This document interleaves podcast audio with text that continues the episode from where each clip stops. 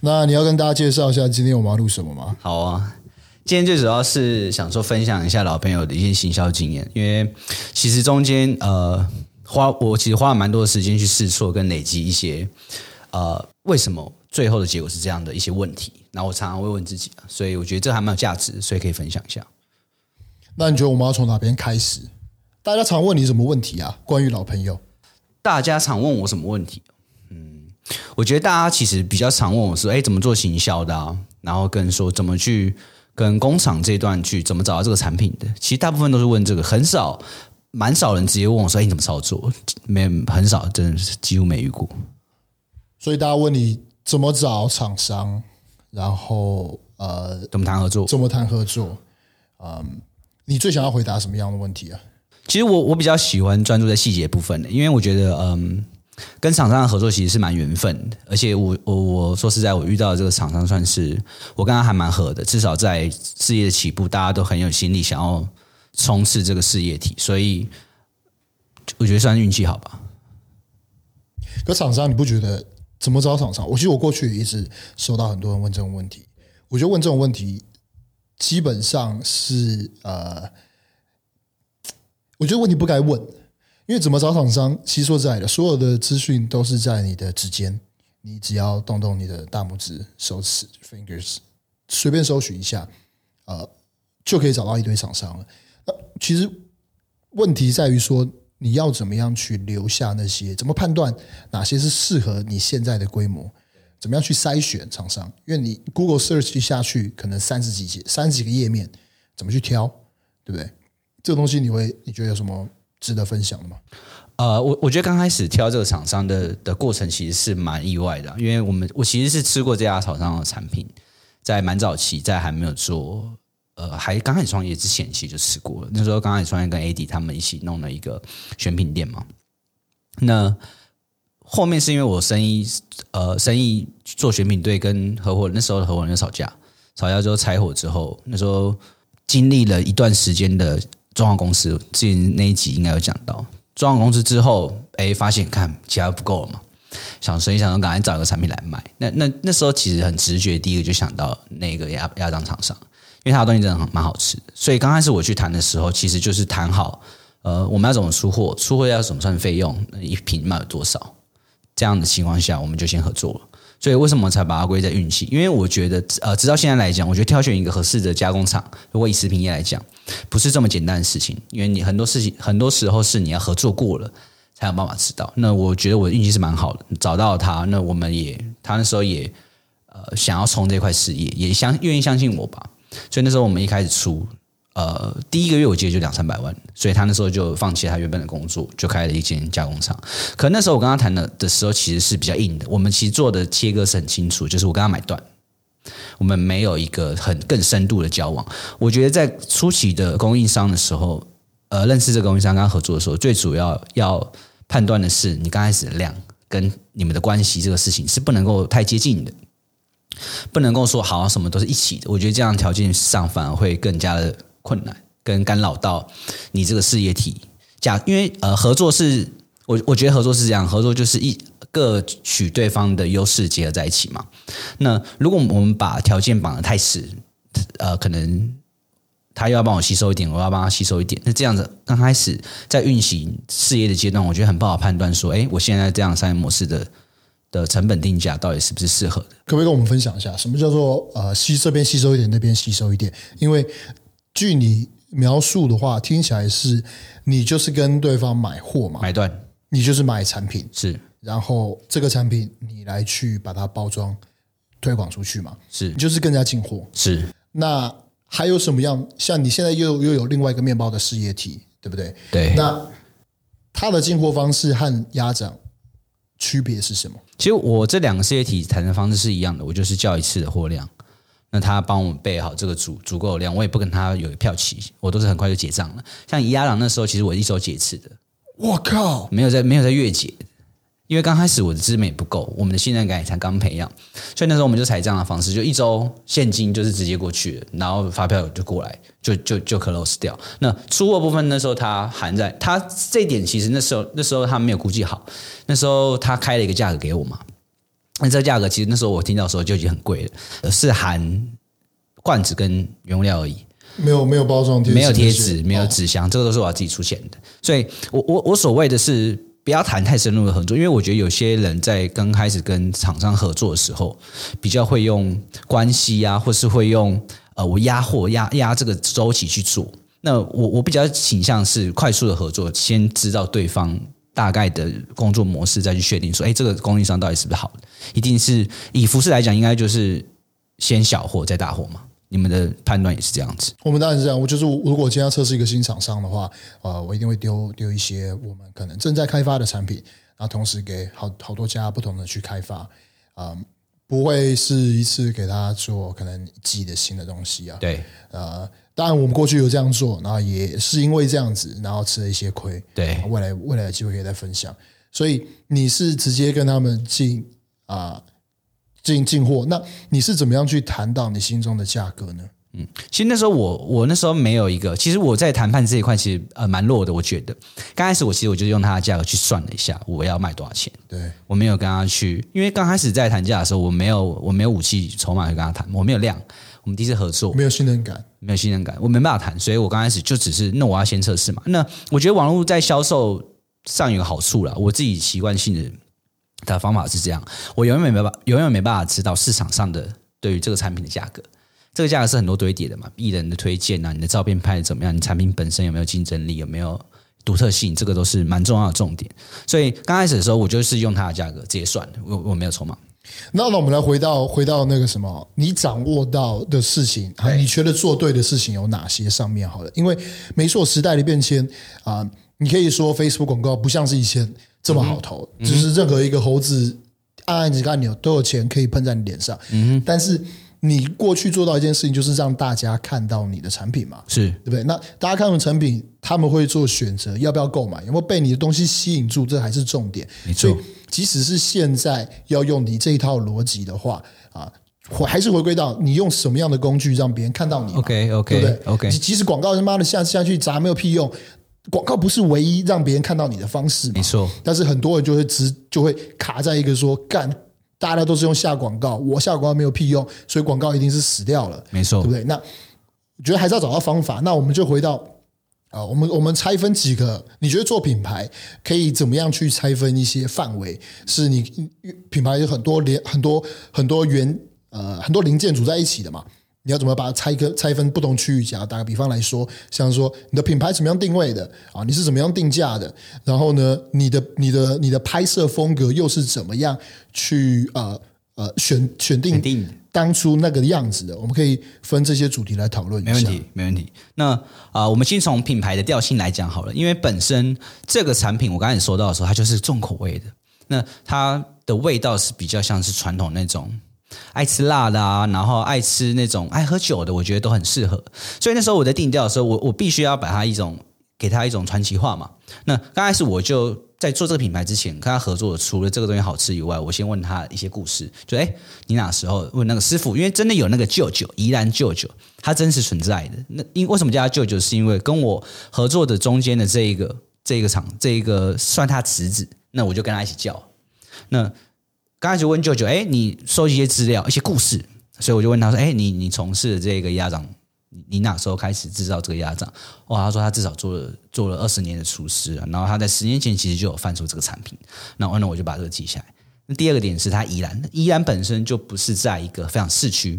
那我觉得这会会会买这种网购的东西，大部分的量体最大的情况下还在城市。那因为我自己本身是我交了彰化女朋友，那其实我真正到了彰化的乡镇里面去生活的时候，我其实是很震撼的。我们从来没有想过台湾这么大，大到说你只是跨了大概三四个小时的车程，你走到了乡间，那你的生活的步调、人情味是完全不一样的。那我觉得我运用了这点，大部分城市的小孩或是大部分城市出生的人，他们对于这种乡土民情的渲染力是很强的。比如说你在现捞的，我们都我们都很常很常喜欢看那种，以前都会看那种呃什么介绍一个。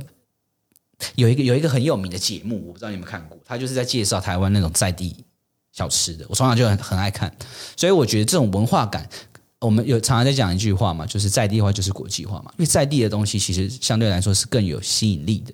那那时候宜兰是一个点，那算是一个知名的台湾地点。那我把它结合老师傅的二十年经验，然后祖传秘制酱汁。那这个酱汁可能调整了非常多次，为了要让它的甜味啊、辣度啊，然后跟它的蒜头香气结合，然后又没有那么腥。然后再来去结合到说，哎，我们当初为什么要做这个？因为舅舅他本来就在卖这个产品，可是他卖的其实一直都没有什么起色。那对我对我们这种城市的小孩，这么这么城市的小孩来讲，我觉得哇，给他，我就现在真诚面对这个牌子，我就说，哎，我觉得这东西太好吃了，那我我想要把它卖出去，一定可以卖爆的。那时候就问了舅舅一些心得嘛，啊，怎样的东西才算好吃？那他就有跟我说，食材要新鲜啦，对不对？调味。调味等等的要要规格化啊，然后它的它的原物料采用的，它不是用那种粉泡的，它都是用真正的蒜头、真正的葱。我就把这些写写出来，那我就定掉了一个老朋友的牌子，就是一围绕在舅舅身上的一个故事。我是一个推广的角色，舅舅是一个制造角色，产品定位有了。那那再来的第二个是我其实掌握到一个蛮重要的点，就是其实我之前在呃，我们都在做选品嘛，那选品它其实大量的练习，你怎么挑选这个品牌？你挑选的这个呃产品，你挑选的这个产品之后，你要怎么去推广它？所以那时候我用了我前几年的经验，就是我认为一个产品要卖得好，它一定要有办法让那个人想到这个产品的时候，就会有一个画面。我所谓的画面，不是指一个情境，我想要它更具体一点。什么时候？晚上、中午、宵夜的时候出来。第一个，第二个，谁在你旁边做这件事情？第三个，你在吃这个东西的时候，你会配什么？所以我花了大量的时间去把这个画面兜出来。你可以配水饺，你可以配面，你你可以配酒。朋友聚会的时候来，然后舅舅在辛苦制作的画面，他有一段有一个，我还把他他那时候做，因为他都是手工制作的，之后他手这边肿起来，然后还包扎着。然后那时候他爸，他爸跟他长得蛮像，爸就坐在旁边包着他的手，一个画面。然后我就把那个。拍起来，我还记得我我前几天在刚好这篇贴文，那时候我就写说啊，舅舅最近因为爆单真是太辛苦，那时候刚好是父亲节，我就说嗯，旁边是他心疼他的爸爸在帮他包扎，那呃父亲节就不要吃好朋友了，带你的爸爸去吃一顿好料的吧大概是这样，大概是这样，我就把这个画面记录起来，然后给他一些一些文字文案，那篇就还蛮爆的，所以其实我觉得我在切入的点都是一个比较理性，不是不这么商业化的，我觉得大家。有时候在做品牌的时候，会刻意的包，有一些人会把它刻意的把它包装的很精致。可是我必须说，当你不是存在于这种精致的环境，或是你根本就没有这样的概念，你只是学这个版型这样套下来的话，你会很快面临到一个问题，就是你不知道该讲什么，因为你不是身在在里面的。可是我觉得我们把它跳出来讲，我就是作为品牌的小卖家，我就是提供了这样宜兰的原物料，呃，宜兰的鸭掌，一个舅舅是。我只是很真诚的在推广，所以我其实大量的时间都是在拍自己工作的时候，甚至我的小朋友都有录进在那时候的里面。那我们在包货，辛苦的包货，辛苦的制造原物料，介绍这个鸭掌是谁，然后再透过其他的网红艺人去帮我们做推荐，所以就达成了一个我觉得是一个从里到外很真诚的一个牌子。那也是相对来说竞争少，因为鸭掌本身的呃量就不高，大家会很好奇什么是鸭掌。那时候给他一个形容词。鸭掌像什么？像鸡脚冻。你有吃过鸡脚冻吗？吃过。鸡爪。那吃过鸭掌还是吃过鸡脚冻的人多？鸡脚冻的人多。所以那时候我下意识，我我第一个想到的是鸭掌干，我要怎么形容它好不好吃？我说，哎，那就那就是比较，比较是最快的方式。我就跟他，我就是我就一一段文案上面打，比鸡脚冻更过瘾。吃过鸡脚冻的人都觉都还要说，哦，里面还要啃骨头干嘛？这个没有，直接帮你去骨，而且不是机器去骨，是手工去骨。这样一只一只去出来，整块都是胶质，很爽，比鸡脚冻爽太多倍了。就大概是这种方式吧。以产品刚刚提到产品的呃行销的一些文案的一些想象，大概是这样。你知道我昨天我们昨天不昨天不是跟你讲那个那个二十一岁大学没毕业的那个弟弟的故事吗？那 他其实卖那个产品，他卖的产品是呃 sex chocolate。那它里面的成分就是会帮助呃提升勾起情欲，还有呃帮助呃男性性功能、女性性功能的一些啊、呃、成分在里面。对，那他把这个成分呢放在巧克力里面，它巧克力名称品牌叫做 Taps。那他你刚刚讲你那一段，你先想到这个产品是什么时候吃，然后跟谁一起吃？跟谁一起吃？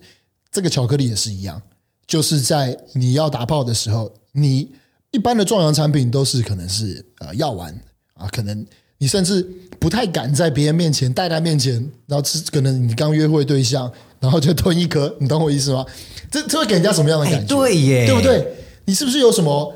是不是有什么性功能障碍，你才会需要吃这个东西？对，对不对？所以他要怎么样去把这件事情给这个合理化，对，或者有点负面的感觉给消除？他就是把他的巧克力做成一般巧克力，你看到可能是啊。呃你讲不同的品牌好了，可能会是一块一块一块的啊，或是你看那种三角形的巧克力，对不对？它都是一一是可以把一块三角形给剥下来。那通常那个剥下来，它就是一人份嘛，就是你吃。可是它的巧克力是这样，它是做成是一个呃正方形的一个 square，然后呃后一个一个巧克力薄片，然后呢，它在中间两个点呃连成一条线，所以它从中间这样子斜线这样剖开，所以你是可以直接把一块巧克力。的四方形拿出来后，把它折成一半，然后分给你的那分给你的女伴或是男伴，就是一个哎，我们准备要做一件我们都会很享受的事情，然后又是很好吃的巧克力，男女生都可以吃，所以我们一人一半。所以他把很明确的时间点定位出来，以及跟谁做这件事情，然后就完全去消除了那个哎，吃壮阳药好像是对男生的一种啊、嗯，怎么讲？男生好像有问题的问题的这种呃因素全部都排除了，呃，他跟你的开始的方式稍微不太一样。你是呃，可能大部分都是这样，就是诶看到一个产品，再来想要去怎么样去销售它。对，那你刚好抓到一个是好销售的产品，在那个时候，对，相对好销售了。那他不是，他是看他是看到有类似的产品已经在 TikTok 上面啊啊，还没有还不到卖爆，因为。他看到这个产品的时候，他是从一则 TikTok 的贴文，那个贴文有六百多个赞，然后两百多个转发这样子。那呃，两百多万，对不起，六百多万个赞，两百多万个转发。然后他在深入去看这个产品的时候，发现，哎，这个这个巧，它也是巧克力，也是壮阳巧克力，但这壮阳巧克力只有在 Amazon 啊、呃、卖，还没有一个实体，还没有一个网店，没有一个品牌，所以他觉得说这个是。我知道我，我我很容易可以去行销它，而且很容易去创造那个画面，让大家一堆人去转发，所以他才去做这个产品。没错，哇，太强！所以你刚刚说在行销上面，你抓到一个呃很重要一点画面，画除了画面以外，时间还有跟谁嘛？那这会你每一次只要去唤起那个画面的时候，他就会想到你的产品，没错，对不对？好，那这个是很重要的一块。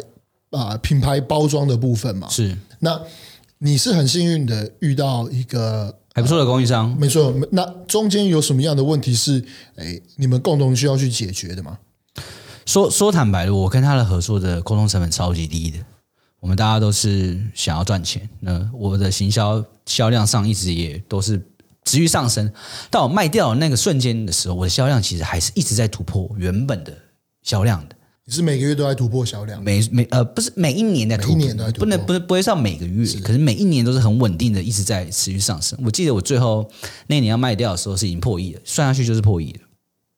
所以那段时间我跟他的沟通成本其实很低的。我们通常都是呃存在一个信任感，因为其实我觉得我做生意也是很很很真实的。我可以的时候，我就会跟你说可以；我真的不行，心有余力的时候，我就会跟你很坦白。所以一路上我们的合作，第一个。到为到我离开之前，我们的结账方式只增只改变了一点点，就是两周结一次。那是他跟我要求，我说好，所以我也没有在那边月结。然后呢，他还是一样负责了出货这段时间的的费用，那就含在里面。他中间有调整过几次价格，可是我觉得这都是没有问题的，就是都都都是一个可以接受的幅度。他也很很真诚的去跟我坦白说为什么要涨价。那所以我我跟他合作是嗯。基本上快要零沟通成本，那是遇到所有的档期，我们就是哎，档期前确认我要大量了，那下一次就是会会提前讲，这个都是一步一步慢慢累积的信任感跟经验吧。我们俩都要一起学。我觉得刚好是一个节奏都对了的情况下去去做到这件事情。所以产品开发上你是不需要去担心的。产品本身你是不需要去担心。其实其实不能够这样讲，因为呃，他刚开始在卖这个产品之前，鸭掌之前其实就有一系列的产品，可是其实说真的也不多，大概就泡菜跟小黄瓜跟鸭掌，就这三个。所以那时候其实我就是有有顺序的推出，销量开始掉了。那我就开始推出下一档产品，下一档，那我总共后面又推了三档产品加鸡翅嘛。那鸡翅是后面跟他一起一起想的，所以呃，我我觉得是这样啦，因为鸭掌本身就是在我我觉得一个产品的设计跟所有的商品里面，一个品牌里面，你不可能指望说我每个产品都是热卖款，不可能有这种事情的。那我把它分类的很清楚，哪一些是你要要入门进来的。哪一些事情是我周边可以赚比较多的？所以那时候我在定价上面的策略也是，你买多组，你搭配，我可以给你更多的优惠。那时候我记得四罐就免运了。我我我其实蛮蛮蛮蛮推大家用这个方法，就是免运是一种谈判的筹码。你一定要想办法在对的时候才能给这个条件，不要去思考太多，说啊，干哪哪有一百块就呃，你可能要凑凑五百，我就给你免运了。通常你太。大，我觉得有些人是这样，有大部分人会失败在商业上的原因，其实我觉得都是太仁慈了，就是太设身处地的对我的客户着想，对不对？那我觉得我想要他喜欢我的产品，我要有办法一直持续提供这么好的服务的话，我必须要赚到我该有的利润。那我的建议就是，你在跟市场在做在沟通的时候，你一定要是有有力量、有刻意的去维持你自己的空间，因为你没有空间的，因为你的业绩是有起伏的。当你的空间很薄的时候，你的量又掉下来的时候，那是没得救的，因为你不可能打折，你到底了。所以那时候我我我判断就是这样子，因为我我觉得加上自己的经验，加上身边有一群也很懂行销的人，那我在刚开始设计的时候，我的我的销量策略一直一开始的就没有变过了。你买四罐，我免运给你。可你买六罐，我就打折；你买到十罐、二十罐，二十罐有二十罐的折扣，十罐有十罐的折扣。所以我是用一个，你你你想要省省便宜，我我我愿意给你，那我就是直接把这个价格都摊摊摊出来了。那第一个我也可以省广告费，第二个他们也可以买到便宜的便宜的方式。我觉得定价大概是这方面吧。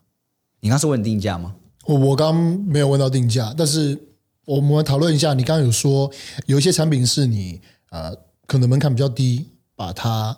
消费者新客先带进来，对，先购买，先有付出，然后再去尝试其他的产品，是这样吗？对，你那个时候策略是哪些产品是做这些事情，哪些是你利润空间比较高？你可以稍微分享一下。其实我的引进策略啊，你刚刚提到的事情是我怎么去产品开发这一块的。哦，对，产品你会不会需要担心？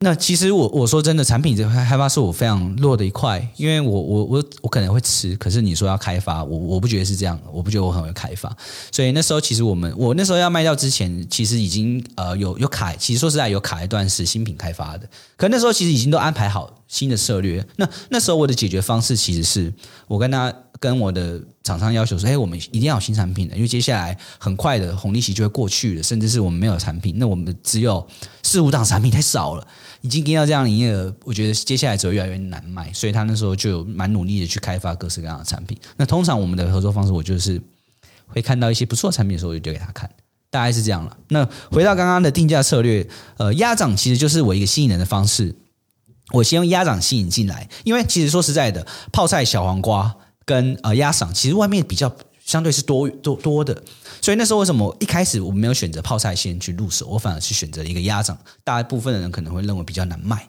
因为大我我那时候很很好笑，我那时候问问客服说：“哎，你觉得鸭掌怎么样？”他第一个想到的事情是：有人敢吃吗？会不会有人不敢吃？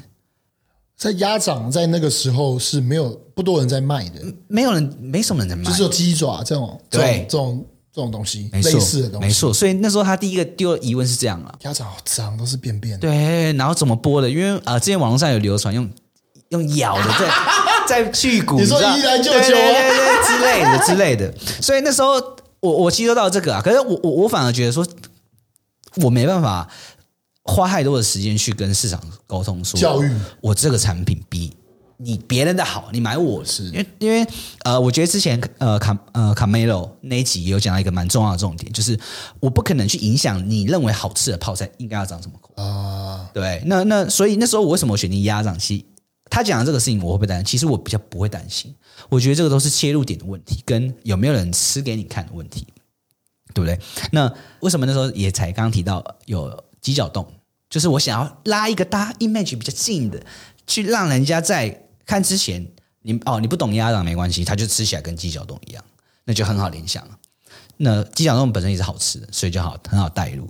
所以那时候鸭掌就算是我一个吸引人的方式，我我我没有用特别的定价策略去吸引他们一定要买这个东西，呃，一定要只买鸭掌。可是我刚开始就是只卖鸭掌，泡菜是没有卖的。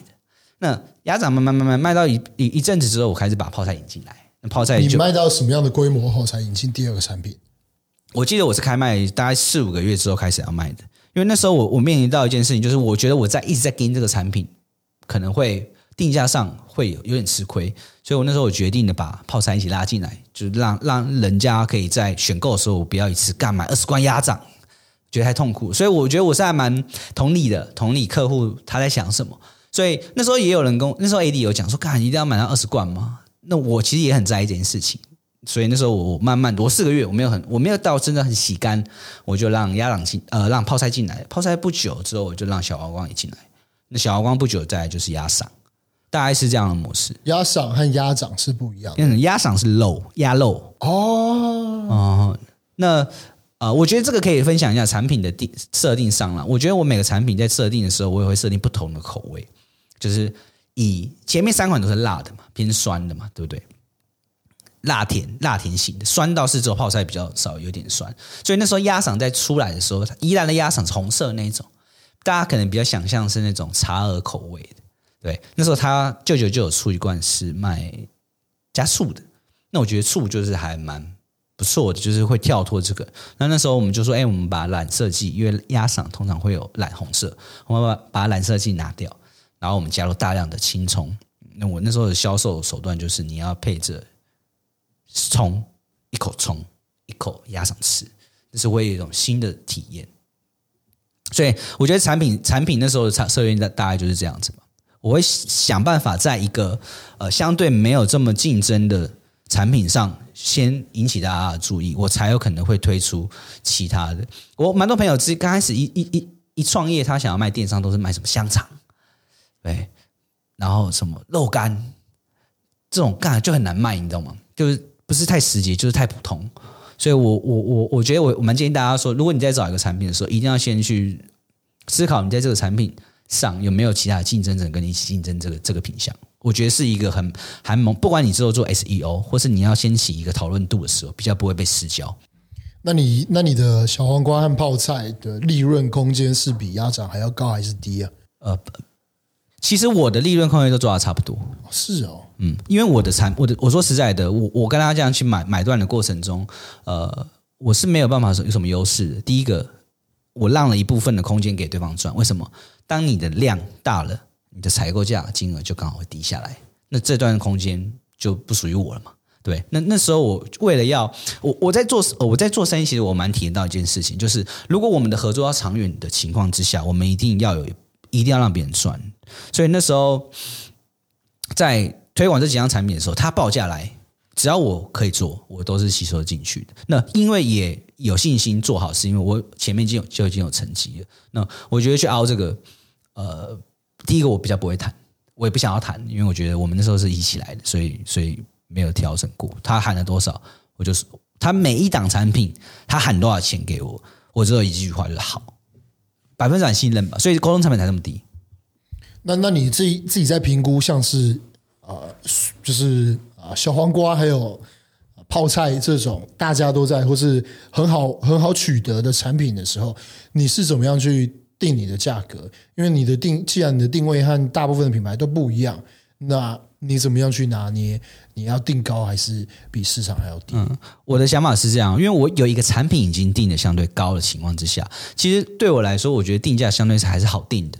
那第一个模式，我呃，我觉得定价一定是这样，我一定要先把我的生存线拉成低目标，就我不能低于这个线，低于这个线我不能卖，我卖不动的，这个是我很快就会被这市场淘汰，所以。只要它符合我的生产的的生存线，第二个点就是符合我整整体下来的盈利价格，等于是说，呃，比如说我一罐鸭掌卖两百八，那我的泡菜在推的时候，我可能算一算要两百二，那我看市面上其实没有这么贵的泡菜，那我这时候就要去做一下小幅度的修正，我把它修为低一点点，因为相对来说，其实我利润最好的其实还是鸭掌，不反而不是小其他的，对其他的。可我为了要增加，呃，我们可以这样讲，就是客单价。客单价还蛮重要，在整个整个网络呃销售上面，所以那时候为了我要谈，我要提高我的客单价，也让人家买的压力不要那么大。所以那时候其实我两两罐的价格，我鸭呃我的泡菜不是我的小黄瓜，其实卖的还比我的鸭掌贵一点，是用这样的方式。可是本身的价格就贵，所以我觉得我的定价就是因为有呃可以这么顺利定好价，也顺利的获到获获利到。第一个就是我我把生存线看得很重要。第二个是我本来就有一个相对贵的产品去定价，所以我我觉得刚开始在定价的时候还好，我刚开始就已经讲我们是手工制作的，宜兰舅舅就砸在那边，他手都肿起来了。对，对我们卖那么便宜，怎么搞？没有办法，所以我觉得这个都相辅相成的啦。所以现点现做，呃，跟舅舅自己亲自亲自下去做的，他是一个二十年经验的师傅，那道地的调味，没有加化工的东西，这这几个元素，把我们的价格跟跟产品的。特殊性把我们的价格定在那边，那那那顺便就可以切入到一下，你你当初是找其实蛮多艺人来合作的嘛？对，甚至还连呃我们小时候都知道的澎恰恰，好像是后面是 A 是后面是 A D 找的哦。那那你那你现在分享一下，你你挑选艺人还有洽谈的部分、合作的部分，都是由你来自己去谈吗？呃，我会让我们的同事去找。相关的人，然后我们再做内部筛选，筛选完之后再由他去谈。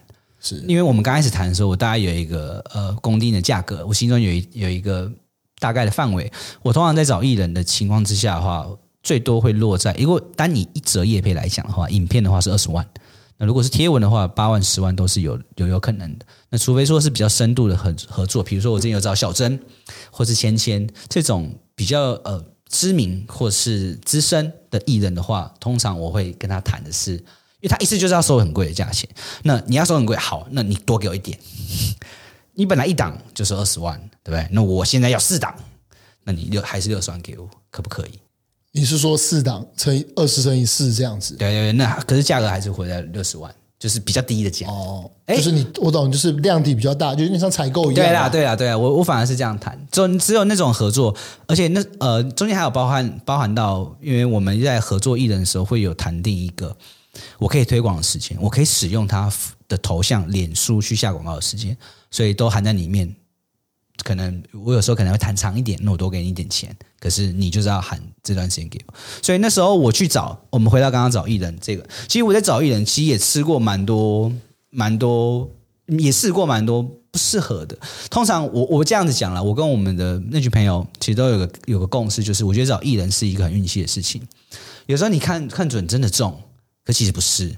那有时候你看准觉得不太抱希望，反而他笑超好。那我后面的评断标准是一个，是我觉得有几个技巧可以分享给大家。第一个就是我会去看他之前有没有类似的的作品，我们都把它称为作品，就是我要看他他是怎么推广这个产品的，他的生活照片，第一个互动率，比如说一个呃一百万的粉砖，然后每次按赞才一千人，这个互动率就是超低的，呃八成是买的或是都是看奶子的。我有试过奶妹，奶妹效果超超差的，流量很好了，就是对。可能一天不到就破万赞，干，可是干根本吸不动。那我后面去评估，就是刚刚提到，第一个看他的作品，不管是照片，不管是文案，不管是影片，我会去挑选我认为他在演绎这样的表情。因为我们在吃的时候，我把一些我把这个媒介其实分析得很清楚，就是什么样的东西会吸引人想要看下去，想要购买。第一个就是吃，你不可以讲一堆东西摆在桌上你都不吃。可以的，最好的情况是什么？吃一口就讲一口，没讲完你又再吃一口，这种这种节奏是最好。然后看他的表情，跟他讲他跟他的形容词，他怎么形容这个东西好吃？呃，不是说词汇少就是不行，而是说他那个感染力有没有让人家真的觉得好吃？有些人吃东西，你就是会觉得哇，干他妈看起来真的好吃；有些人吃东西就会觉得他就是用讲的比较好吃。所以我在观察这艺人的时候，我都挑选第一个呃受众年纪范围，我的范围其实蛮大蛮广的，二十岁到四十五岁到五十岁、六十岁都会有。那我就不管，我就不管年纪了，各个年纪我各个的群体我都要试。那时候我就找了刚刚提到那几个条件之外，我还会去特特殊，因为特殊的艺人而去设定一个比较特殊的文案企划。比如说那时候我找一个潘洛迪，那时候我在潘洛迪是为什么？因为我在意，我想要他的名气，因为他本身之前在《康熙来了》是蛮蛮知名的，我不知道你知道跳舞的，他好像是舞蹈韵律老师吗？对对对对，有氧老师，有氧老师，有氧有团课舞的那种老师。那他壮壮的嘛，其实本身他，他有壮吗？啊，瘦瘦的。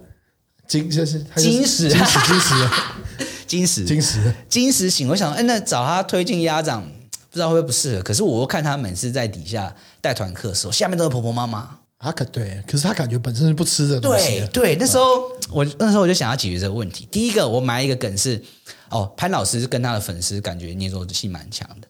我说，哦，你现在来吃我的潘老师跟是我的粉丝，我给你一百块折价券。这是第一个我做到。那第二个点是什么？他都不吃东西，他感觉都妈的一定很很吃很健康。我就是跟他说，呃，你不要看潘老师这样子，就是因为拍老师太爱吃了，所以才要这么疯狂运动。遇到这么好吃的，怎么会受得了？一定要吃的啊！我大概是用这种方式去化解，所以那一篇的效果也超好的。潘若迪卖鸭掌，然后那那一篇其实我记得 CP 也才一百哎三百多吧。所以我觉得要很了解艺人。必须要从他的贴文、表演形态、受众形态开始去思考，然后再因为不同的艺人，你其实在沟通的东西是不一样的。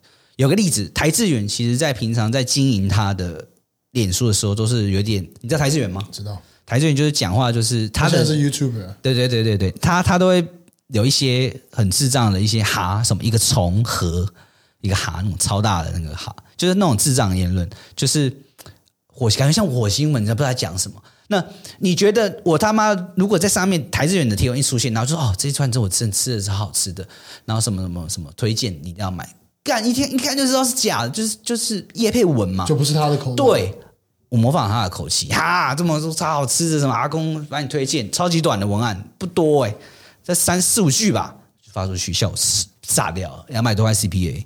所以我觉得认识艺人要先从他的个性跟他的编译方式开始。再因为他的这个事情而去影响到你后面该怎么写文案，绝对不可能用。我觉得大部分人都在写文案的时候都会忽略一件事情，就是真实性。真心是很重要的，没有什么比一句“我帮你试过，这个东西真的好吃”还来得更加的有说服力。所以我在这个语气上面的掌握，我其实还蛮，我跟艺人配合蛮叽歪的。我先讲好，你的文要给我看过，而且我要我全力修改，需要几次，需要双方满意才可以。那你有这个条件配合？你有这个必要性配合我，甚至还有合过一档蛮知名的辣妹奶妹，真的是知名的。然后我跟他要求，他那时候照片出来格式就是上面留超大一段空白的，你知道吗？那压掌超级小。God 我看到我跟他说不行，然后结果他俩攻，那我后面就说没关系，那那我们就不要合作了，业配钱也也我忘记是怎么谈。反正最后就是就是就是不合作，所以我我在于整个素材、人设、文案、动机这上面，其实是琢磨蛮多功夫的，花非常大量的时间跟我跟我的同事去讨论这个东西。你通常一配配合一档艺人的话，你的广告主会跟他谈多久？通常都谈一个月。哇，才一个月而已，哦，一个月把洗澡炸掉。嗯，所以说你基本上是透过艺人推广广告下去，有一个爆冲，然后就。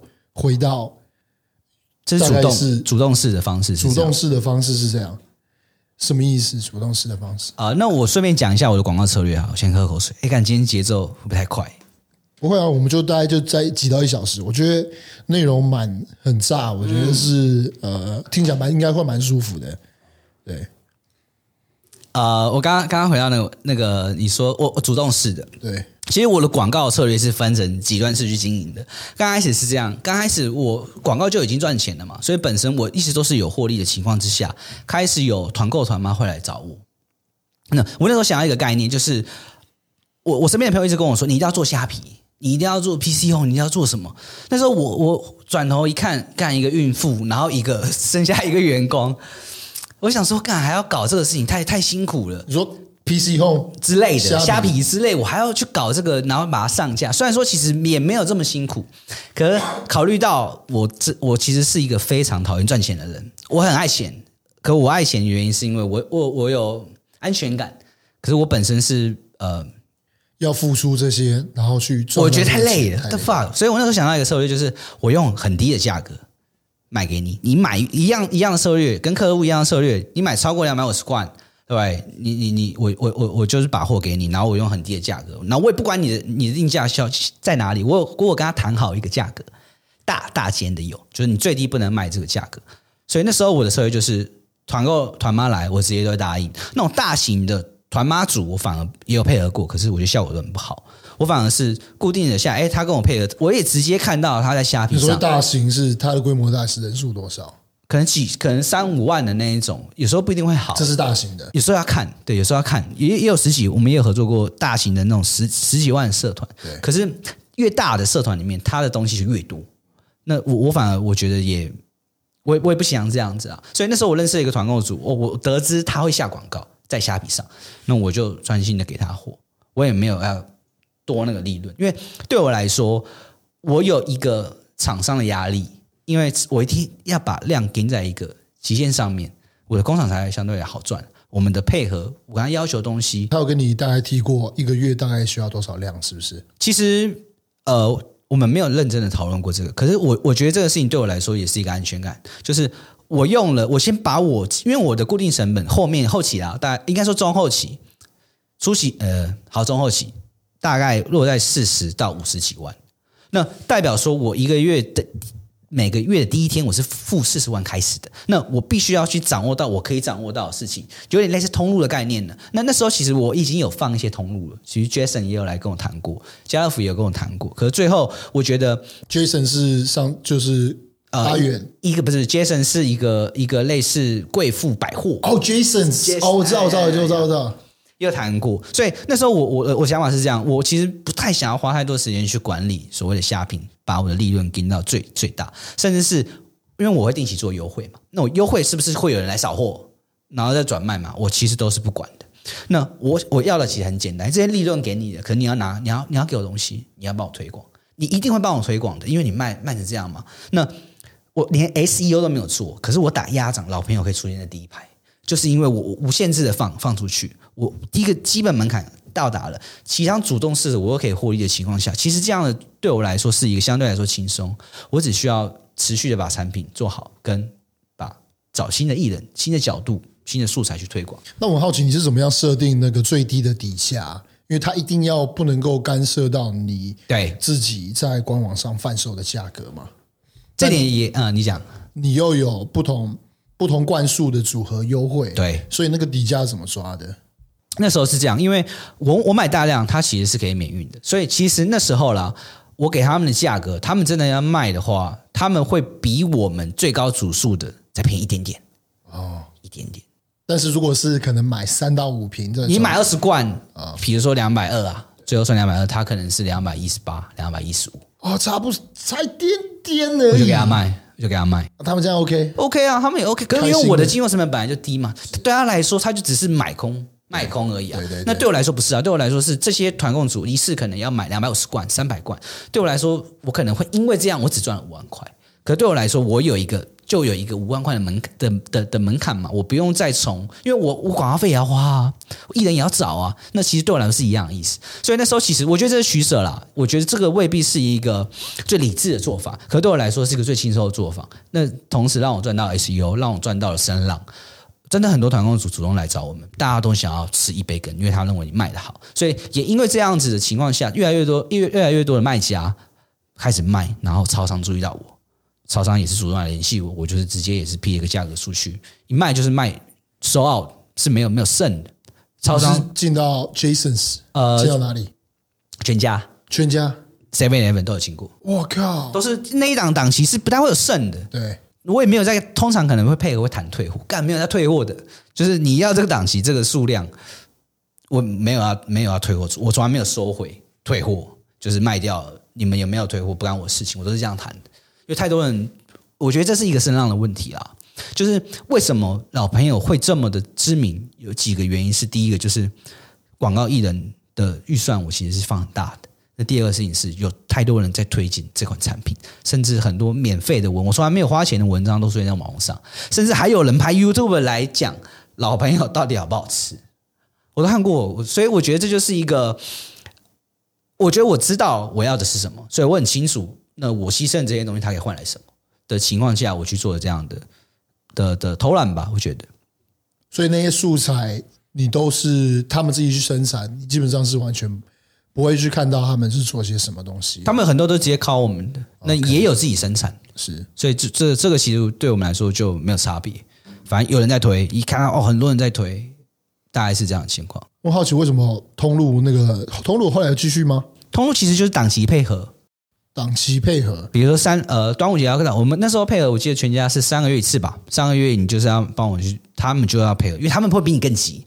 超商是很呃饥渴的，就是敢给我新产品，我要妈的卖赚钱，所以他在网络上一直疯狂找类似类似这种产品。所以档期一到，他自动你都不用推，他说哎。欸档期要来，你要卖吗？就是就那就是直接卖。那偶尔会跟你要一个特殊的优惠。Uh-huh. 所以我觉得我是存活在这里啊。我我我有团购组，我有超商推，我自己本身又在推，所以我是我我觉得我是三方面的的推广，让这个整整体的市场量还蛮高的，维持在一个相对高的位置。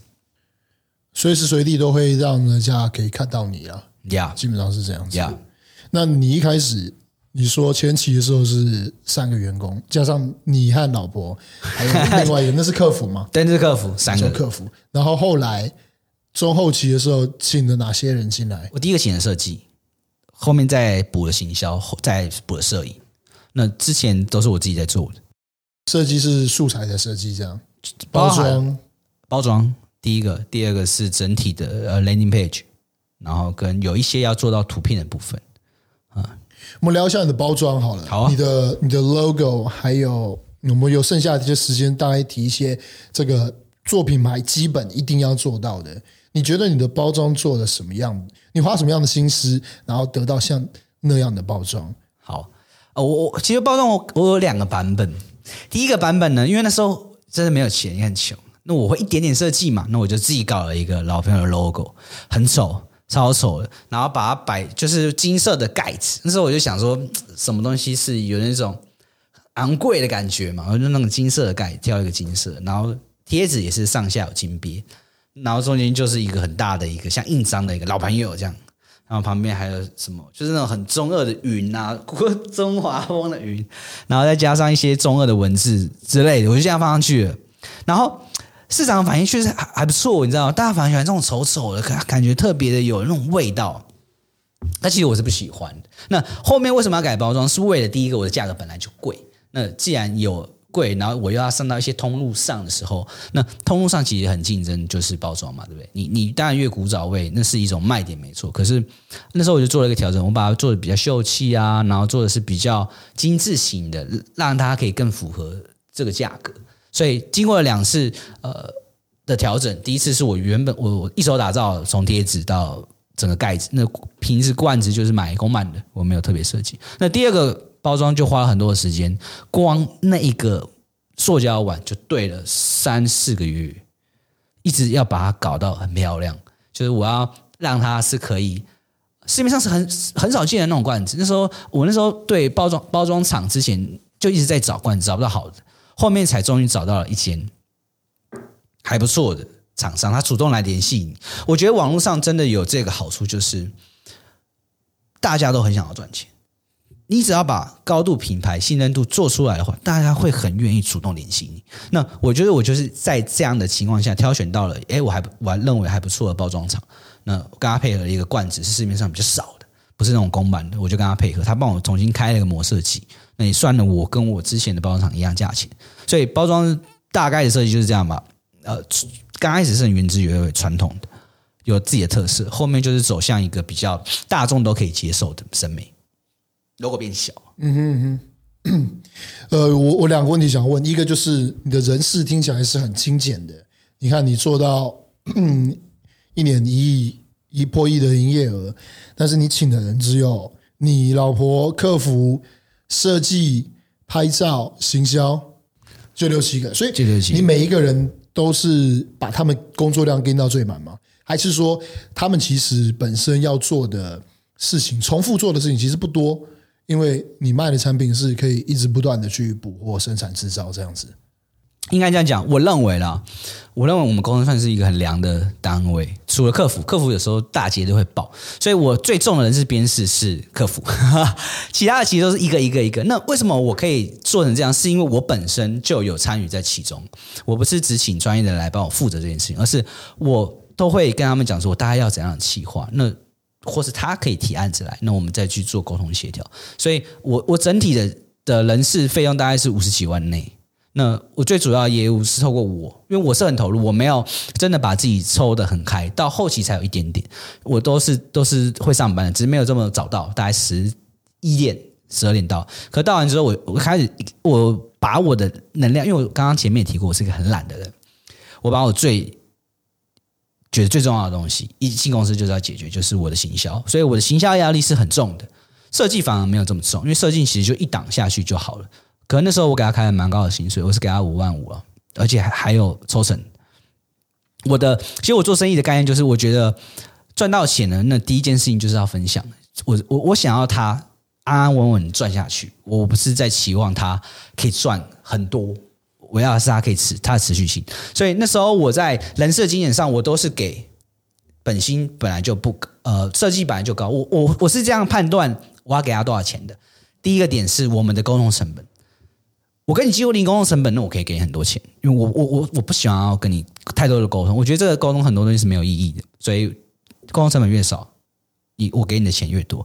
第二个是你的自主性越强，我给你的钱越多。我是用通过这两点去判断，所以那时候呃，设计师进来，他的我觉得他的能力本来就比我好，只是他对于商业上的设计一些想法没有这么强，所以刚开始进来的时候，其实我们沟通成本还是蛮高，我们花了一段时间去摸到大家要什么。才定掉，所以我后面把它提升了薪资，因为我们已经合作很顺。那这是设计的部分。那再是行销的部分，行销一进来的时候，其实压力真的很大，因为我们是每天开会的，因为每一天我们我们是一周要有三篇以上的贴文，因为我们刚刚提到，我是很主动式的在做曝光，曝光的话就很讲求我要拍什么东西，我要跟人家讲什么，所以我们一周三篇，其实对我的行销来讲压力是蛮大的，因为他不可能写的东西我都可以答应，所以那时候我是每一天。两三天就开会一次，每一次甚至每天都开会，叫进来说：“哎，你怎么会这样写？”甚至然后拿别人的素材，拿我自己写的东西，跟他分析，我觉得什么东西是重要，什么东西是不是重要的。那这个是行销工作。那他还有包含找艺人跟洽谈这些合约细节。那他的工作大概就是也就这样了。那影片要怎么拍，我是不强求那个行销做到的，因为行销我觉得是一个很。很呃，他他是一个笼统的称号，他其实要做的事情是很杂的，所以我把它拆很开，因为我会我知道怎么跟摄影沟通，我知道怎么跟设计沟通，所以很自然而然的，我的行销人员就不需要到真的很贵或是很专业，因为这部分的话，我觉得我来协调处理是可以的。那甚至是我都已经把它训练好了，他大概那个样子是我们公认有效果的情况下，他跟他沟通，他就只要把他的计划丢给他。那他就去执行，所以我尽量的让为什么人就可以这么精简？因为我很在意的是沟通成本。你当一个东西要花很多的时间去讲解的时候，就代表说这件事情是极度没有效率的，代表说你很多你很多的资源是浪费的。所以我我我我都是把一个人训练好了，训练到干我跟他快几乎零沟通成本的时候，下一个人我才会进来。比如说我的摄影是最后才请进来的，因为我我认为这是一个最重要。第一个人不好请啊，也是第二个是呃，我目前还可以拍。所以，当我都觉得哎，这几个能力有到，沟通成本比较低，也知道整个整体方向的时候，那我再把我的事情请起来，那重新培育他，这是我们要的方向。你要怎么跟其他人配合？那其他人就会在呃，我不在，或是我们在沟通的时候，他就会协助他。哦，这个方向应该才是对。所以呃，其实我到后期真的是干超级没事，工作第一个轻松，因为事情很简单。我们我们只专注于最有价值的事情。那第二个事情是沟通成本也很低，大家都是知道长这个样子。偶尔说太重复性的东西，才会或是有一些问题才会去做到沟通。那我跟他们在教育的时候，我我觉得有个地方也可以分享，就是他们常常这样问我，就是他们会写一堆文案，然后丢给我说：“哎，你觉得这样行不行？”那通常我都会，我我听到这句话，其实我都会有一点点生气。我就会我就会问他们说。呃，我通常都问几件事：你为什么要写这一篇？你要跟客户沟通什么？那他都会回答我嘛。那我觉得我跟他讲，那你要沟通的事情摆在这里，为什么要问我？我觉得如何呢？我又不是你我又不是你设定的对象。你要问的是这些客户嘛？你应该是要设，你是要换位思考去思考，我有没有在有限的篇幅文案里面或图片里面有没有有效沟通到这件事情嘛？当你已经觉得满足了，那你你你又何何须来问我这件事情呢？就是我我有有一种被试探的感觉，就是干好像一直你现金花在这里，他就是这样啾啾啾，哎，干这是不是可以的？然后有时候水准好的贴文文案给出去。一两次之后开始就会有点敷衍你，我所以我一直在跟他们强调的事情是，你应该要比我更清楚你要讲什么。那你只要确定你要传达的东西，你要比如说你要这篇贴文是吸引人的，让人家可以点击的，那你都要做好吃嘛。那你要文案里面讲到我们的呃吃起来的味道或者食材，那你就要讲的言简意赅嘛，大概是这样的方式跟他们沟通。所以我整个团队差不多就是这样子。那你要怎么样解决一个新进来的行销？我们都知道行销其实好的不好找，对，真的是很看人。那 很多人可能是工作认真，但是他就是没有这个行销经验，或是他根本就不知道这串文字丢出去的时候是不是真的可以传递我想要传递的讯息，所以他才来问你嘛。是，那我我懂那种感觉，我也很讨厌被问，就是我，但是我我同时又会思考。就是为什么他今天会来问我？可能是他在这个方面是他没有自己做决定的自信嘛？那你是直接让他去尝试吗？还是你还是会跟他沟通，让他有一个安全感，知道这个方向是对的，然后才去发？因为我跟你做法可能是不太一样的。我是比较倾向，我也是懒的人，我不想要他妈的每一件事情都还要问干，还要再回来问我。我请你没有比较轻松诶，额外花钱然后去给。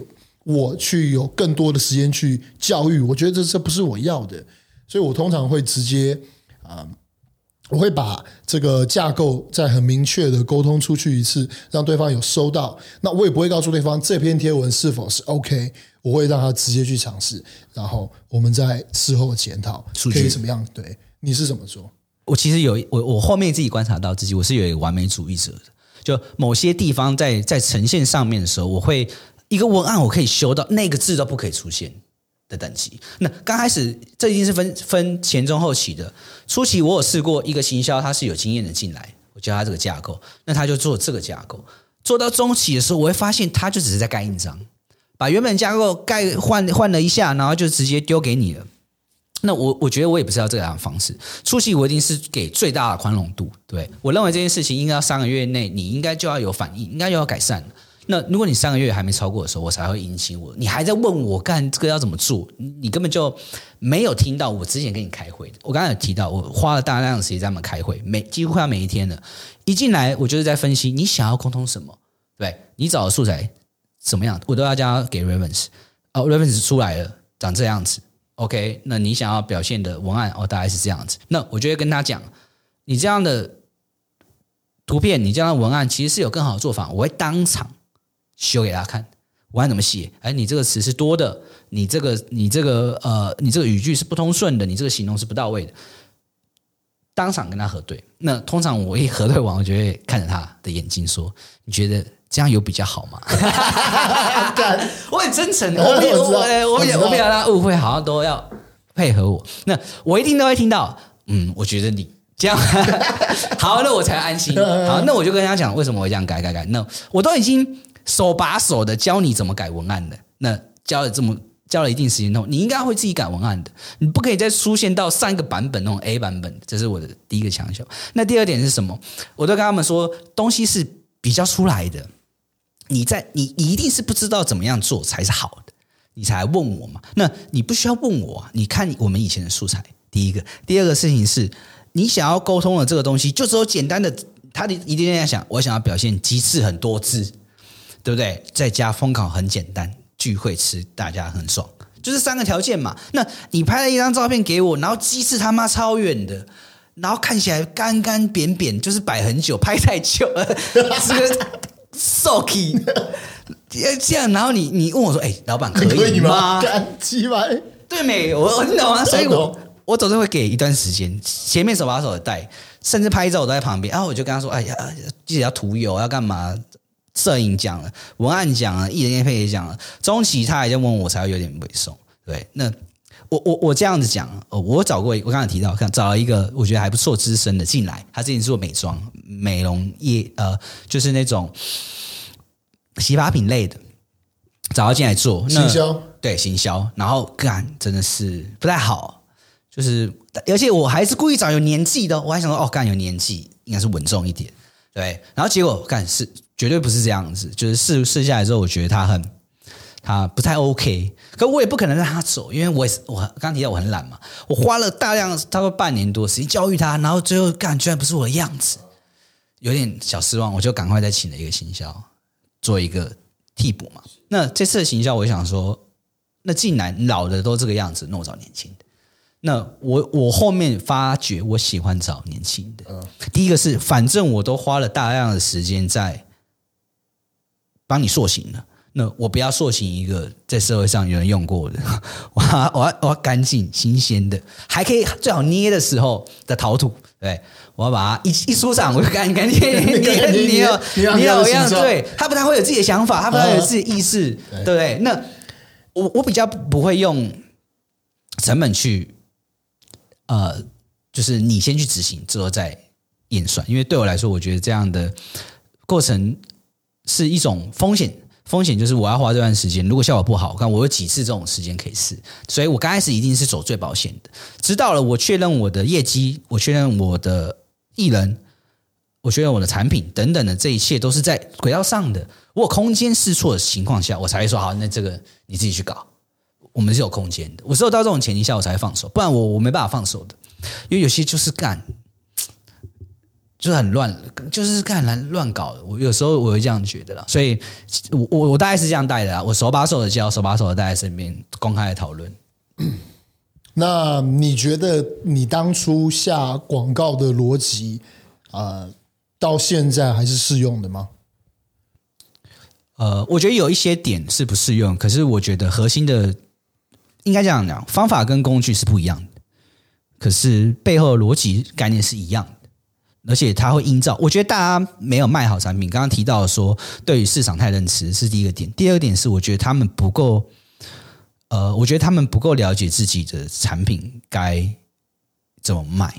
我说的怎么卖，不只是文案怎么写，而是说你到底要跟客户，我我我们一直在讲沟通嘛。对我来说，客户滑。Facebook 突然滑到我的东西，一定是不舒服的，就是干突然来个东西，所以我只有三秒的时间让他觉得舒服，对，那什么东西是舒服的？我我我我会把这件事情摆很重，所以我的素材为什么要拍的这么的精致，拍的这么有味道，就是要降低他不舒服的的方式。你刚刚问题是什么？干突然飘掉，就是 你过去，因为你过去花很多时间在下广告嘛，对，这也是你的专长。然后那时代也变迁了。过去有哪些是还是一样适用在现阶段？哪些是不适用的？可以稍微分享一下。呃，我觉得现阶段还适用的是第一个，就是我觉得广告有些时候是堆叠的，就是通常我我的策略是这样，我就直接分享。第一个策略是我会有一篇所谓的主广告，我们叫主广告。这个主广告要包含一些资讯。第一个，我们是谁？我们在干什么？在卖什么？这个东西怎么来的？然后照片，照片是什么？就是。烹饪，如果以食品来讲的话，就是烹饪的细节。那我觉得这个可以套在各行各业上。你在卖衣服，你就是在卖你们刚开始怎么去讨论、开会设计出来这一套服饰嘛？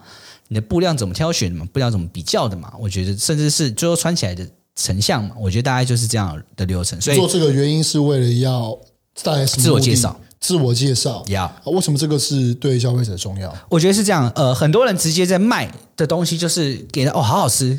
等等之，好好吃这东西怎么样？然后你什么时候可以吃？我觉得这种东西是 OK 的。可是对我来说，我我打算跟我的客户做长期的抗战。我要认识你，你要认识我，你必须要花时间认识我。那广告是一个是个是个 filter，它可以去过滤掉没有对你有兴趣的跟对你有兴趣的人。那我要把最有价值的资讯，既然我都要叫，我都要接触你的。你都要来看，你都你都被我的照片吸引了，那你要你要了解我才可以。为什么？因为我我觉得我的行销设计最注重的不是在于主呃第一次的广告，我的广告设计注重的是 RT。我花了这些钱，丢出去买 CPA，看一张一张可能一千块，可是同时我也收集到了这些潜在顾客。那我要确保的是我的资地资讯传递是完整的。为什么？因为一个品牌在你不认识我之前，你只能看照片，你只能看这个产品适不适合你，跟谁谁来买这个产品，或者谁用过等等之类的。啊，不是，我既然我都要长期的在经营这个角色了，我我我把每一个收到的，它不是流量，它是一个人。这个人他有兴趣来看我的时候，我要我要我要跟他介绍，我要花一点时间跟他说我怎么做的，我要花一点时间跟他说为什么你选择我是没有错的。所以流程是这样子：前端最前面的时候，照片一定是整体整套过程，包含我自己在设计，有可能是我自己参与的过程，或是产品设计的过程。第一个是这样，然后每个口味解出来，我们是谁，我们花这个东西花了多少时间研发，我们的特色是什么？讲完了，点进销售页。一套又又是另外一套，这更更细致的，更应该说更攻击性更强的，更有规律呃，更有架构再去讲我们的产品。讲完了，你没买，你出去了，那我可以知道一件事情，就是至少你了解我们这这件事干嘛的。接下来我会疯狂的把这个资这个这个 data 这一个流量这一个人的资讯人抓出来，用不同的角度去切入我的品品牌。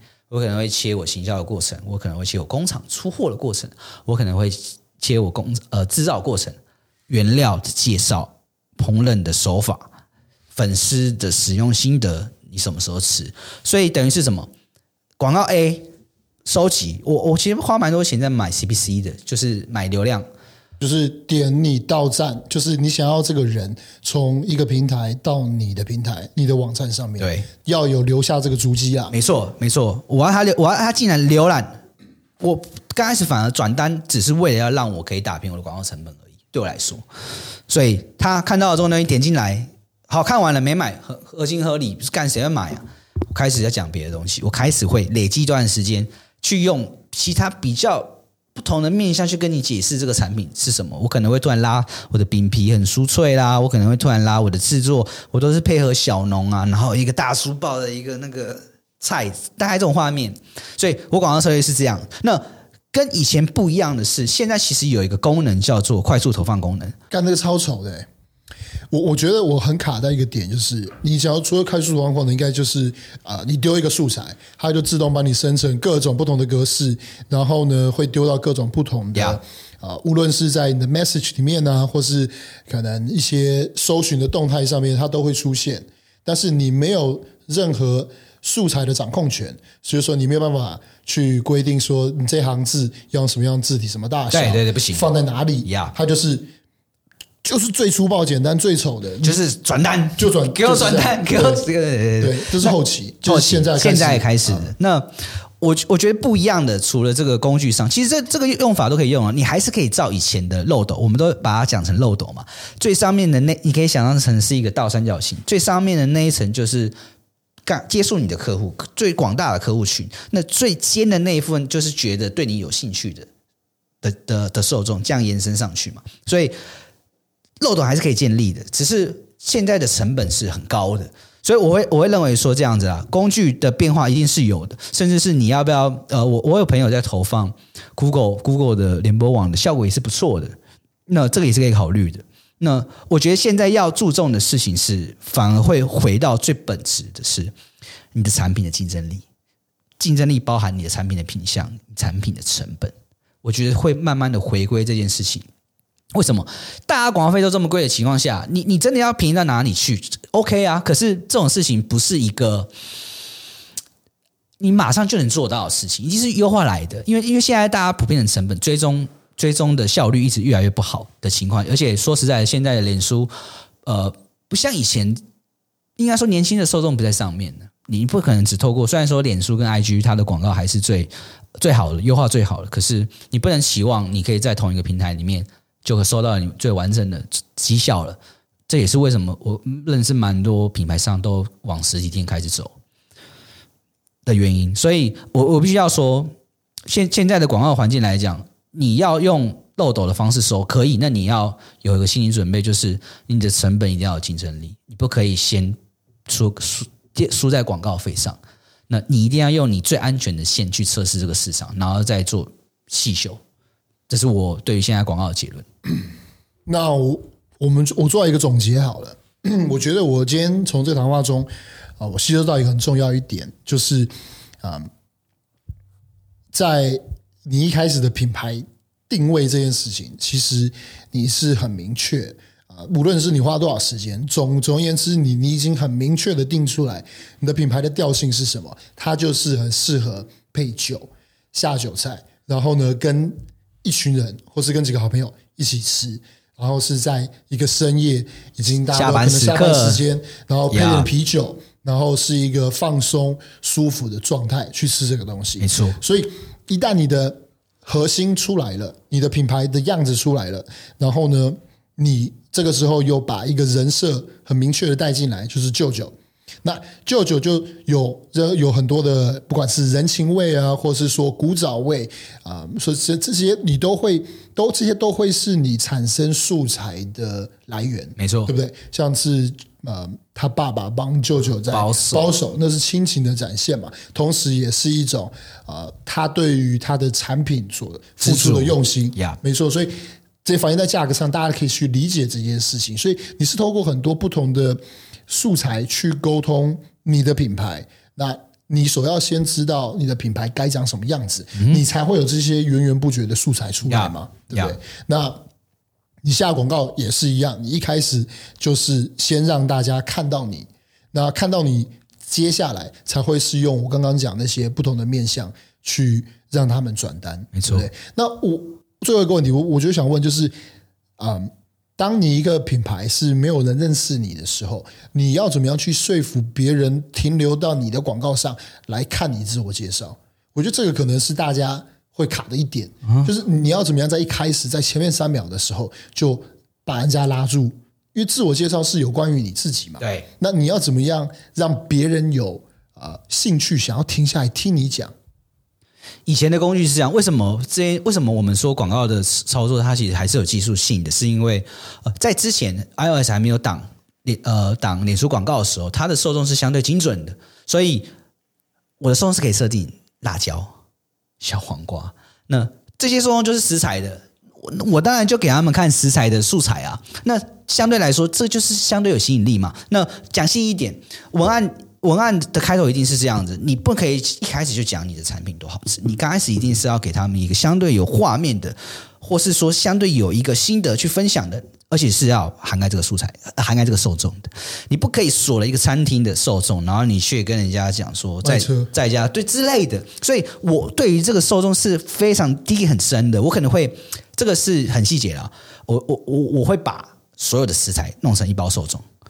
全部灌给他食材的贴文，甚至我还有单独拿辣椒的那种辣椒就锁他，我就刚才一直给他看辣椒，那就是相对上有兴趣嘛。那现在这个时代做不了了，我很推荐大家，这也是我未来要努力的方向，就是短影，一定要拍短影音，而且一定是要想，如果你是卖食品的，你一定要想办法在那一分钟内弄得很好吃。制作过程，你有没有发现，那种网络上废片很多都是在拍。怎么制作？工厂制作的过程，对那个干那个流量都超级高的，所以我觉得你一定要现在这个时代已经没办法把没你说的绝对是重点，没有办法这么好自我介绍，概念还都还在自我介绍，受众也不是这么准的情况下，你一定要去运用这种有限的流量，然后尽量的去增加你产品的吸引力，不管是你的影片，不管是你的文案也好。那那我在写这个文案的时候，我刚开始老朋友在写的时候就写了，呃，这不是一般的。凉拌鸭凉拌鸭掌，对不对？为什么不是凉拌鸭掌？我给他一个话，那那别人的评价是什么？那我给个心得是，你吃过之后怎么怎么样怎么样？所以我觉得在写文案的编排上，这个有空再这个讲很细，而且我觉得最好是要配配合实力来讲。文案一定是第一句就要吸引他，然后可以让他一直看下去，而且在他看到一半的时候有点心动的时候，你就要跟他说：“现在有八五折优惠，限时的。”我一定要给他一个专业，那个叫 call to action。我们一定要给他一个动机，让他可以进来。因为我们做的这个所有的目的，除了自我介绍以外，就是要他妈的点那个蓝色的那一条网址。你，我要想办法让你点进来。所以我在前面都会把我的优惠啊，什么不吃会后悔，或者说众多小菜一人推荐。但大家现在看这种文案是很无感的。可是假设你是喜欢辣椒的，你又看到有类似的东西，对不对？他会讲说这个辣是你外面绝对没有。超过你外面的爽度，辣度爽度五十趴，这就会有感觉的。什么时候？哦，我那时候还设定晚上，专门有一篇广告是只打晚上，看宵夜的人都要进来，我就是要给你，然后都是宵夜文。所以我是我，我觉得细节啦，就是把细节顾好，呃，还蛮重要的。绝对是啊。那你觉得今天还有什么东西是你没有分享到？如果任任何一个今天听的这个 podcast，他是做食品的，对，我猜他可能最缺乏的应该是最上层的漏斗。现在要怎么样把人洗进来嘛？但我觉得那也不是相对不是难的事情，因为坦白说，如果你今天要在 TikTok 上面找出流量的话，说是或是去去捞流量的话，你只要看。现在同样在跟你卖一样的产品的，他们怎么样去打广告的？他们怎么样去创造流量？他们怎么样拍视频的？TikTok 是这样子。我发现一件事，就是啊，我们过去不是会，因为我们自己有在发短影音嘛。那我有观察到一些模式，或是啊，会会会会爆的，会会受到讨论的啊。然后我就照那个模式，然后去剪我的短影音。对。那个框架其实是明确的，但是我发现 TikTok 很特别的地方是，它不想要，好像你有点不想要你去呃重新创造一个新的东西一样。你你你拍我我我一样去剪同样的架构的影片，多少都会可能八成都会中，然后都会给我相同流量的回馈。嗯，所以我认为，你今天这样讲这些东西，还有什么是没有讲到的？大家听了。他对于食品品牌有兴趣，他可以直接听这一集，然后去尝试，然后成功率也是高的。啊、我我我我这样讲哈，我觉得这件事情是不存在，就是你不可能找到一个必胜的方法，尤其是在这个时代来讲，因为呃，我们今天这一集相相信大家应该也听到了我所 digging 的部分，跟我掌握的细节。它其实是一个一加一加一加一加一之后才十的是一个结果。那我觉得最快要成功率最高的方式务必是有，可是一定能够成功是绝对没有。那我觉得成功率的方法，第一个我刚刚提到了产品一定要是竞争力相对少的，你不可以去期望。卡梅尔那集这是说到一个超级重要的重点，你不可能去期待你的白酱意大利面要他妈销量多好，不可能的，除非你真的干他妈的什么。山猪，我随便举例啊，什么脆皮烧肉那个好了，可是你你你懂吗？这个东西它是一个热度的问题，所以我要讲的是，产品不是所谓的越新颖越好，而是第一个，你的产品的生存线、竞争力，就是指产品的独特性、产品的产品的成本，这两个是一定要达成，然后再来一个是一定要掌握一个时间点，而那个时间点吃这些东西是合理的，这个东西一定要掌握好。你不可能希望卖一个礼盒的东西让他天天买吧，对不对？干就长得很漂亮，然后都小包小包装的，我要买那一盒来吃，不可能的。那我在设定产品的时候，我一定要很清楚，我什么东西什么时候来吃这个东西是最 OK 的。那我运气非常好，遇到老朋友，你每天吃都可以，所以他也也反映出来它的销量。我们那时候销到最多最多一个月是八万罐。那所以，如果你的产品是一个。很很很容易在生活中就容易吃到它的，那我建议你，然后你的你的定价车，你的成本又符合市场，你的产品独特性又有，那就是这个产品的。不要先想着怎么推销这个产品，应该要先想想着谁来买你这个产品。我觉得这还蛮重要的，这是我做食品到现在误误打误撞得来的心得。还有什么没讲到吗？还是我们今天可以在这边就结束？嗯，OK 啊，干也是讲满，干塞很多哎、欸，塞很多，一个半小时我都讲出来了，全部都讲了，真的，这很赞，这很赞。好吧，那就啊、呃，套小黑讲的一句话好了。我我觉得呃，有一天我们在跟那个之前上头家的那个千万抵消张家伟，家伟在聊天的时候啊、呃，因为我最近在帮他做他的课程，他的销售课程，那。其实他讲过，他讲的一句话，我蛮认同的，就是，嗯，很多人认为成功会，你看别人的成功的案例，又会去反思自己啊，我可能做不到像他那样子，因为我没有什么样的条件，我没有什么样的知识，我没有什么样的经验等等的。但，嗯，我我认为大部分的事情是你都可以去掌握的。那最后决定你会不会成功的原因，其实。在于你碰到问题的时候，你是不是可以持持续的去推进？那我因为你今天把这些架构全部丢出来了，我相信这些也是呃你觉得值得拿出来分享的东西，因为可能这些东西是花你很多时间才得到的结论嘛。